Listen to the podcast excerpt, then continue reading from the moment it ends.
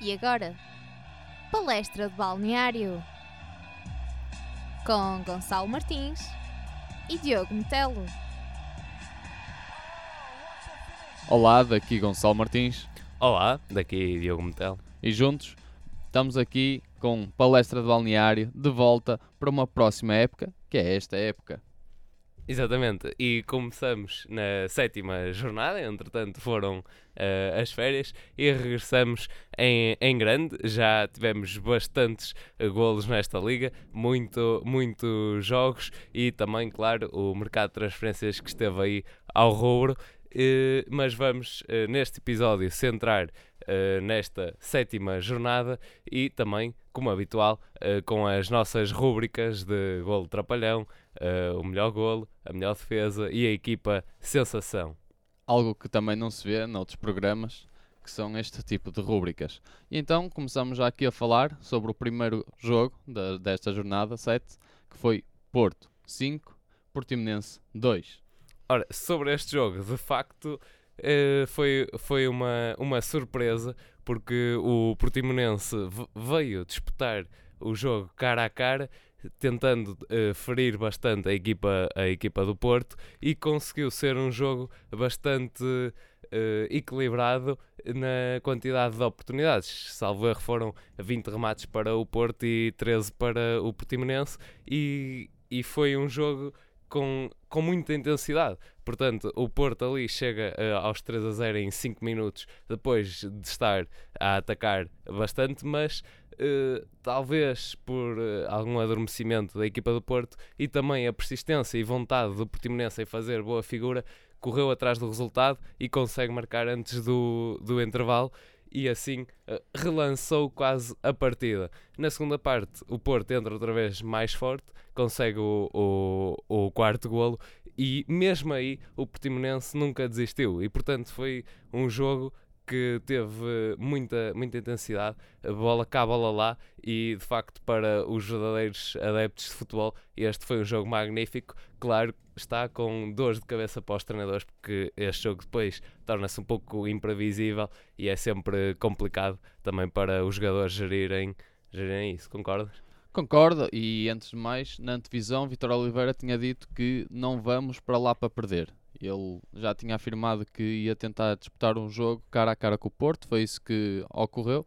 Em termos de tentativas de golo e em termos de ataques, o Portimonense sempre que ia para a frente tentava e até que conseguiu com duas bolas, meteu-as lá dentro. Penso que Casilhas não, não tinha noção do que aquilo ia acontecer, aconteceu, mas pá, estamos no futebol e só nos interessa depois do jogo estar concluído. E neste caso foi 5-2 para o Porto, mas o Portimonense também teve à altura, penso eu, na minha opinião.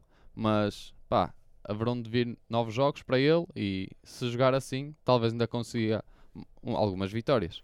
Exatamente. Outra equipa que também, eh, do meu ponto de vista, joga bastante bem eh, e que os resultados no início da época não foram assim grande coisa, mas que agora consegue aplicar o seu bom futebol, é o Chaves, que foi eh, jogar eh, contra o Estoril e venceu fora 2 a 0. Recordando que também a semana passada já tinha vencido o Moreirense por 3 bolas a 0. eh, e de facto, o, o futebol toda toda aquela componente de circulação de bola e criação de oportunidades existe no Chaves. No entanto, no início desta temporada não estavam a conseguir chegar eh, à baliza em boas condições ou, ou mesmo na eficácia no remate para conseguir concretizar as oportunidades que, que conseguiam. E Luís Castro, eh, que estaria, digamos assim, eh, já a ver a vida mal parada, não é? Com, com alguns percalços no início da época, consegue agora dar, dar a volta. O que é que pensas sobre Assim, jogo? em termos de chaves, já se notava a época passada, por exemplo, contra o Porto, que ele era daquelas equipas no Norte que o Porto tinha sempre dificuldade.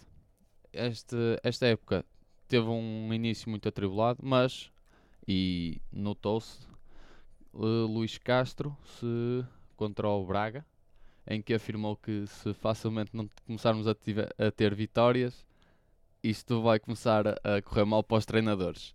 Eh, penso que se o Luís Castro saísse de Chaves, o Chaves ia perder basicamente a formação que tem. Acho que o Luís Castro é o mastermind por trás desta grande equipa, que apesar de só ter, por exemplo, a vitória agora contra o Estoril, acho que ainda vai proporcionar algum futebol aqui para a Liga Portuguesa e até porque já se tinha visto isto época passada. Contudo, o Estoril era aquela equipa que eu dizia que esta época, se eles mantivessem a performance que estavam a ter desde os últimos 10 jogos da, da época passada, ia fazer sofrer muitas equipas e acho que teria sido incrível pela parte deles. Contudo, não estamos a ver o Estoril que vimos na época passada, acho um pouco triste, porque pá, não disputou assim o jogo tão bem contra os Chaves. Teve mais Sim, posse de bola. Mesmo assim, mas algumas criou- oportunidades ali que conseguia. Sim, mas as, fazer. as oportunidades eh, notou-se mais os Chaves. Com menos posse de bola no, no global do jogo, ele fazia mais com menos. E acho que isso às vezes é mais importante do que ter muito e não conseguir aproveitar. Exatamente, muito bem. Ora, outro jogo eh, que agora envolve o Sporting, que foi jogar a Moreira de Cónegos e eh, o Moreirense conseguiu um empate a uma bola neste jogo que foi algo de surpreendente no que toca a este resultado e também à entrada, à boa entrada do Moreirense na partida. Ah, sim, eh, ele entrou bastante bem e até notou-se mais ou menos no final da primeira parte, ali o golinho. Eh, acho que o Sporting adormeceu naquele momento. Eh, já estava a adormecer nos últimos 5, 7 minutos, ok? Vai acabar a primeira parte, vamos tentar refrescar as cabeças no balneário e vamos entrar com a força toda. Hum, isso aconteceu, na minha opinião, porque o, o Moreirense aproveitou e notou-se que estava a querer o golo. O Sim, também, os obviamente. ataques rápidos Exatamente. eh, por trás da defesa a conseguir desmontar bem eh, Porque- o Sporting. Pá, vamos ser justos. Numa, a primeira parte, o Moreirense criou mais. Eh, na altura tinha cerca de 7, 8 tentativas de golo para um, para um Sporting que só tinha 3. Portanto, para uma equipa que estava a disputar o primeiro lugar com o Futebol Clube do Porto, esperava-se muito mais. Não estou a dizer que o Moreirense é uma equipa pior nesse sentido, pá, mas vamos ser justos. Estava no, no estava estava basicamente na linha d'água. E com este empate agora conseguiu eh, colocar-se acima e se a época acabasse agora, ele mantinha-se na primeira Exatamente, liga. até porque o Moreirense já leva três derrotas e três empates Exa- também. exatamente. Eh, nós estamos a falar da performance que está a ter ao longo da época e não a equipa que é. E penso que este empate frente ao Sporting levantou-lhes muito a moral e confiança para os próximos jogos e acho que vai ser complicado para as próximas equipas. Exatamente. Ora, agora eh, falamos do Benfica 2, Passos de Ferreira 0, que de facto eh, foi eh, emocionante a quantidade de oportunidades que o Benfica eh, conseguiu ter no, no início do, do jogo, aliás, durante todo o jogo, mas aquela primeira parte foi de facto um, um vendaval eh, de oportunidades. Isto porque eh, entra- entraram fortes e de facto se havia algum problema no Benfica com estes três últimos resultados, penso que era mais ali a nível do meio campo.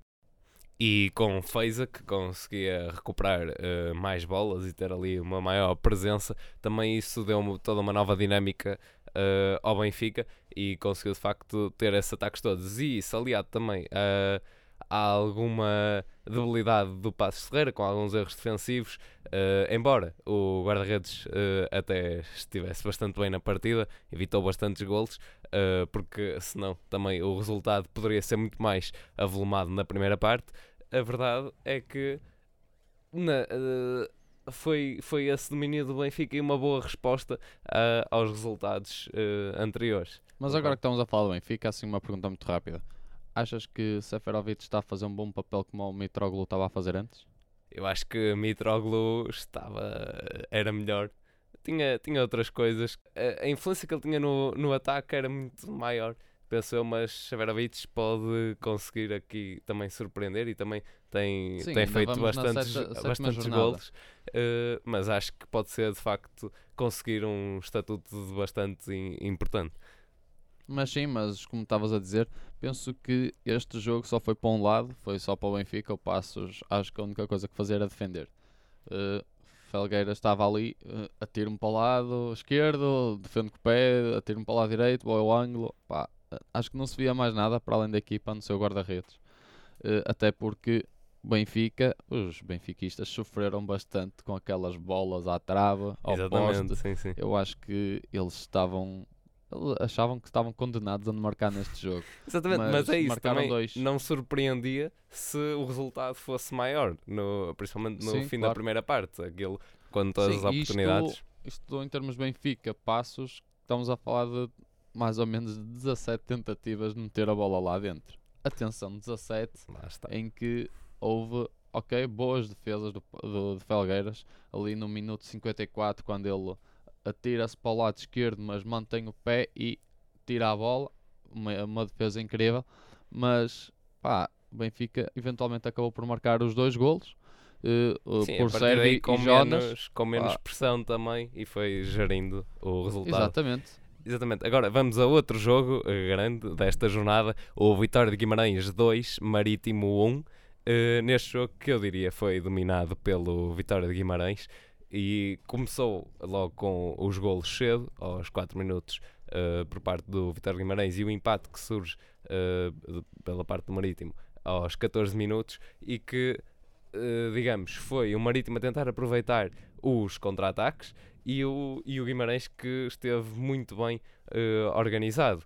E também a projeção dos laterais do João Aurélio e do Conan a dar ali toda uma nova vertente à, à equipa do Vitória de Guimarães, com o Estupinhá a trabalhar muito bem lá na frente e depois cá atrás uma linha de três, de três eh, defesas, digamos assim. O Acaso descia para o meio do- dos dois centrais e, e Assim, depois... até porque convinha, porque mais ou menos ao minuto 63 houve aquelas tais expulsões que eu não cheguei a perceber muito bem o que é que aconteceu, só vi o árbitro Exatamente, vermelho, a expulsar os dois. E Zainadine.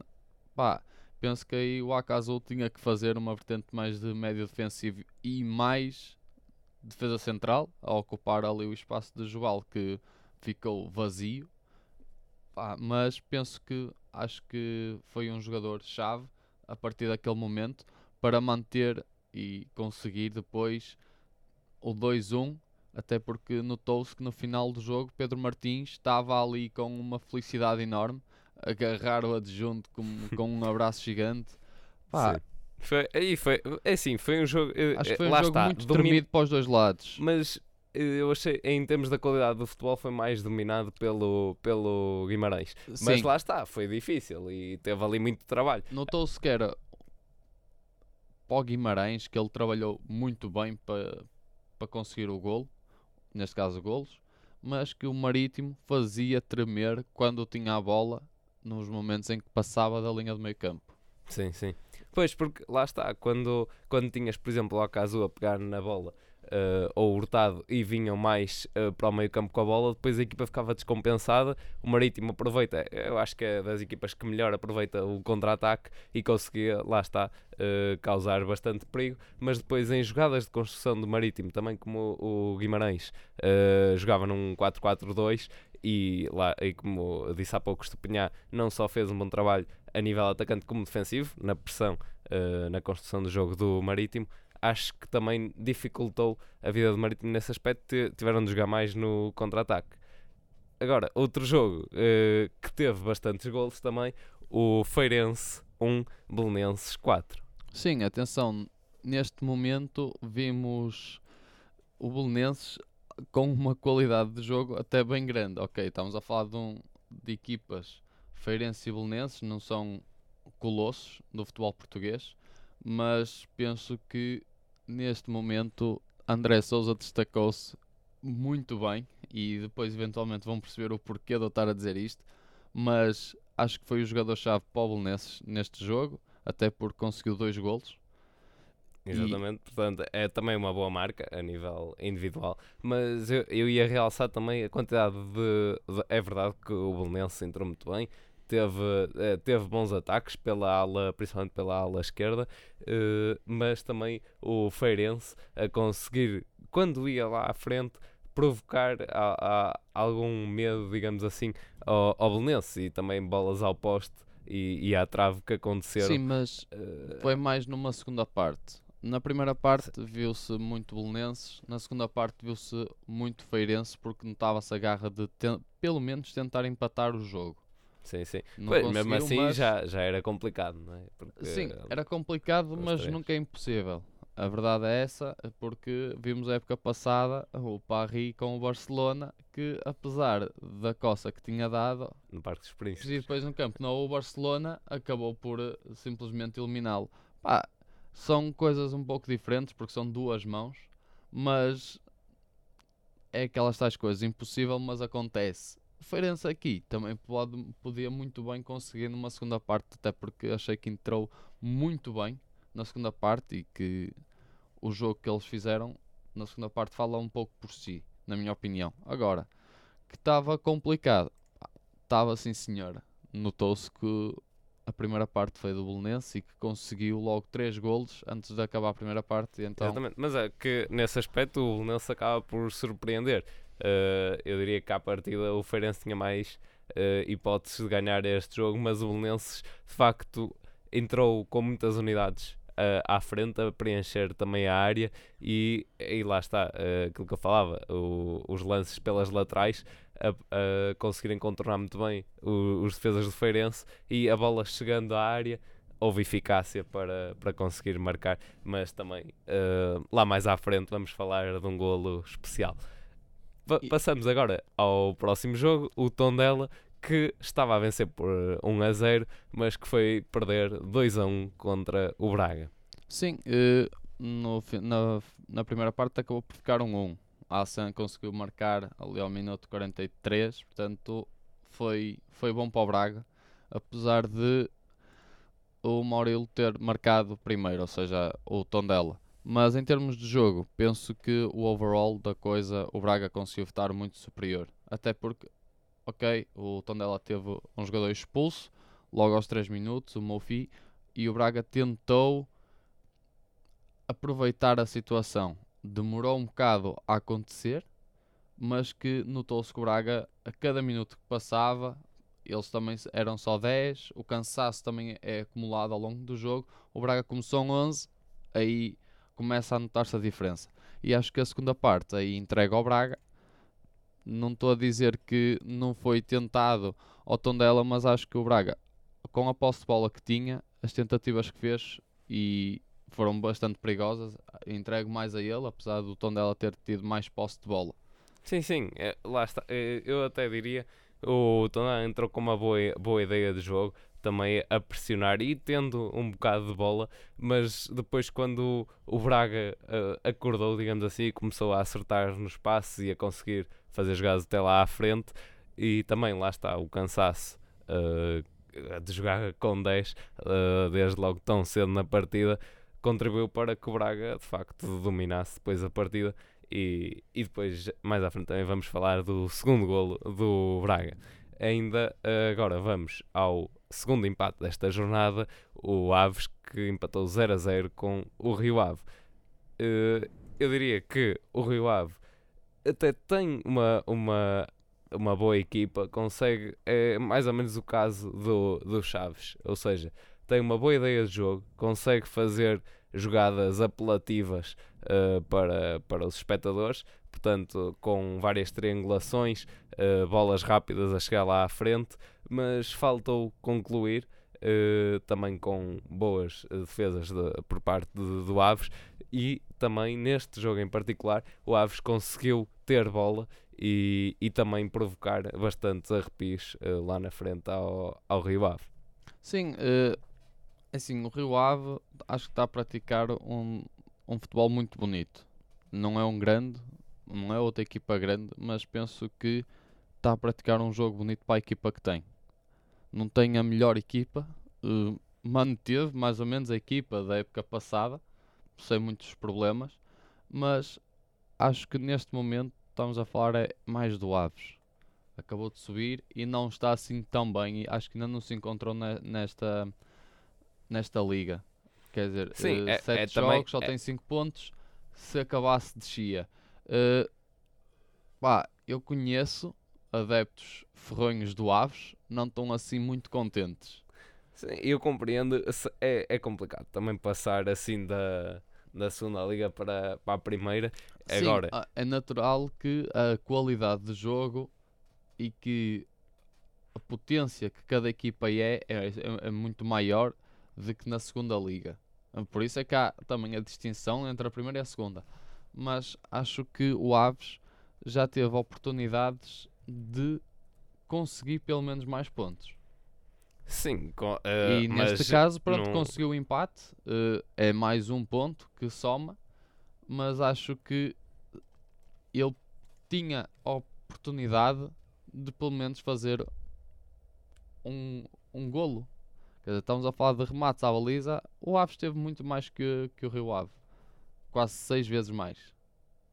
Portanto, foi mais ou menos um golo, dois É- para o é Rio a Ave questão da- ele da seis, eficácia seis, também. 10, epá, como é que é?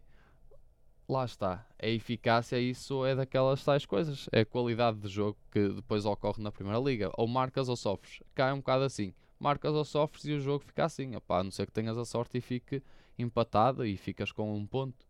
Exatamente, mas ah, estávamos também, eh, e tinha dito eu, eh, a questão de uma equipa que vem da, da segunda liga e vir para a primeira, bem, é, é diferente e normalmente até mantém bastante o- os plantéis. Agora, penso que, por exemplo, o, o Portimonense consegue adaptar melhor e também eh, teve um bom reforço que, que é o japonês Shoya Nakajima, que, que conduz bastante bem a bola e leva o Portimonense também mais à frente e a arriscar um pouco mais. E depois tem eh, basta nessas equipas que vêm também para, para a Primeira Liga, acho que ter assim um ou outro jogador que consiga desbloquear o jogo, às vezes são eles que puxam mais a equipa.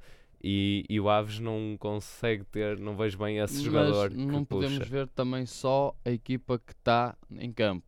Tens também que ver quem é a pessoa que está a conduzir a equipa. Estamos a falar de Vitor Oliveira, Sim, é, é diferente. O caso do Portimonense por acaso é diferente, mas e de Ricardo Soares. Pá, são pesos diferentes, modos de ver, modos, planos de ataque, entre aspas, que a equipa tem que efetuar à equipa adversária e adaptá-lo a cada jogo. Pá, é a diferença.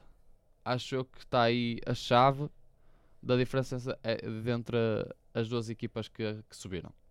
Sim, concordo. Sim, o, o Portimonense, por acaso, eh, tem, tem, acho que tem outra filosofia, é mais de ataque e de conseguir encarar eh, o adversário. E o Aves acaba por se refugiar um pouco na defesa, embora neste jogo contra o Rio Ave tenha conseguido eh, superar, eh, superar eh, esta equipa de Vila de Conde, que também não esteve muito bem, verdade seja dita. E por fim, vamos ao último encontro desta jornada, o Vitória Setúbal 1, Boa Vista 1. Sim, eh, boa visteiros, não é? Assim como, como lá dizem. Pelo menos sabemos de um aqui da Engenharia Rádio que não está lá muito contente. Palavras dele. O que é que se passa? Não sabemos, mas contente ele não está. Mas este foi o último jogo da, da jornada, eh, efetuado na segunda-feira. Portanto, por isso é que nós fazemos assim depois, que é para Exato. bater certo. Não, mas penso que o Boa Vista neste último jogo teve superior ao, ao Setúbal. Contudo, o Setúbal quando levava a bola tá, era aquelas tais coisas, eh, tremia o Boa Vista. Até porque temos uma bela defesa eh, por parte do Boa Vista, não é? Eh, por Wagner, e Sim, que sim. remata de, de Gonçalo Paciência, não conseguiu marcar, mas que foi uma beleza até de, de De defesa. defesa, sim, sim. Exatamente. Mas- Acho que não. E, e essas oportunidades que surgem também para, para o Vitória de Setúbal foram, foram as bolas, as bolas na- nas costas e também jogadas ali de meio campo em que o Vitória de Setúbal com duas ou três triangulações eh, ainda na linha de meio campo conseguia eh, arranjar espaço para chegar à, à área e alguma passividade da defesa do Boa Vista em alguns lances eh, podiam ter feito melhor. Foram alguns erros defensivos que também provocaram essas oportunidades, mas conseguiram o, o empate e não estão eh, tão fortes quanto desejariam nesta, nesta época. Mas, mas eh, penso que trabalhando também eh, temos que ver eh, que mudaram de, de treinador. Portanto, saiu Miguel Leal e entrou Jorge Simão. Eh, e isso agora é um período de adaptação. Embora no primeiro jogo tenham conseguido um resultado, eh, uma vitória frente ao Benfica, portanto, eh, lá está. Se calhar esse jogo também foi diferente porque o adversário puxava mais pela equipa, mas eh, há que ver agora o futuro do Boa Vista. Pronto, eh, esta aqui é a nossa visão do que aconteceu no, dos jogos da, da jornada 7 e por isso agora vamos entrar aqui nas nossas rúbricas em que entramos com o melhor golo de, como estávamos a falar, de André Souza por parte do Belenenses, que é um golo só incrível. Eh, Ele levanta a bola e faz um pontapé acrobático e a bola acaba por entrar. Acho que, e falei aqui com o Diogo, e está entregue Sim, este é- prémio. era- é, não, há, houve- não há hipótese. Houve golos eh, excelentes ne- nesta, nesta jornada e a escolha, obviamente, nunca é fácil e ainda bem que nunca o é. eh, mas aquilo que, que diferencia também um pouco este, este remate, de, por exemplo, o, o gol de, de Marcano ou Abubacar, que são movimentos eh, em termos de remate parecidos, é que o, o André Souza acaba por ter a calma de, mesmo tendo alguns adversários ali perto e que lhe podiam tirar a bola, ele eh, recebe a bola que vem do, do lado esquerdo, pega a bola para Sim, cima é por parte da Nina. e, e remata. E, e É, foi muito Notou-se bom. notou-se a, tranquilidade em que ele Exatamente. levanta a bola e ainda remata. Ele estava coberto por dois jogadores e mesmo assim remata com tranquilidade. Ou seja, às vezes manter a calma é o segredo. E então, e para a equipa sensação, Diogo? Temos o Moreirense, eh, de facto, a- ter perdido eh, no- no- no jo- nos jogos anteriores e conseguir agora um empate contra o Sporting e de facto foi algo que não se estava à espera, torna o Moreirense a, a equipa sensação. Eh, e como já aqui disse, três derrotas e, e três empates. pode ser que agora com, com esta vitória é uma vitória moral, porque de facto é, é um empate, mas como é frente a um do- dos grandes, eh, este empate é um- são pontos muito importantes que depois se vão refletir na classificação final. E pronto, e como estávamos a falar, agora a melhor defesa vai para o Boa Vista por parte de Wagner. Atenção, ao minuto 10, do, com o remate de Gonçalo Paciência, notou-se ali uma defesa muito boa. Gonçalo Paciência estava isolado, basicamente estava sozinho, podia colocar a bola e mesmo assim ele foi lá e sacudiu com o pé. Pá, é uma qualidade que também se viu nesta, nesta jornada no, no jogo, por exemplo, do Benfica Passos de Ferreira.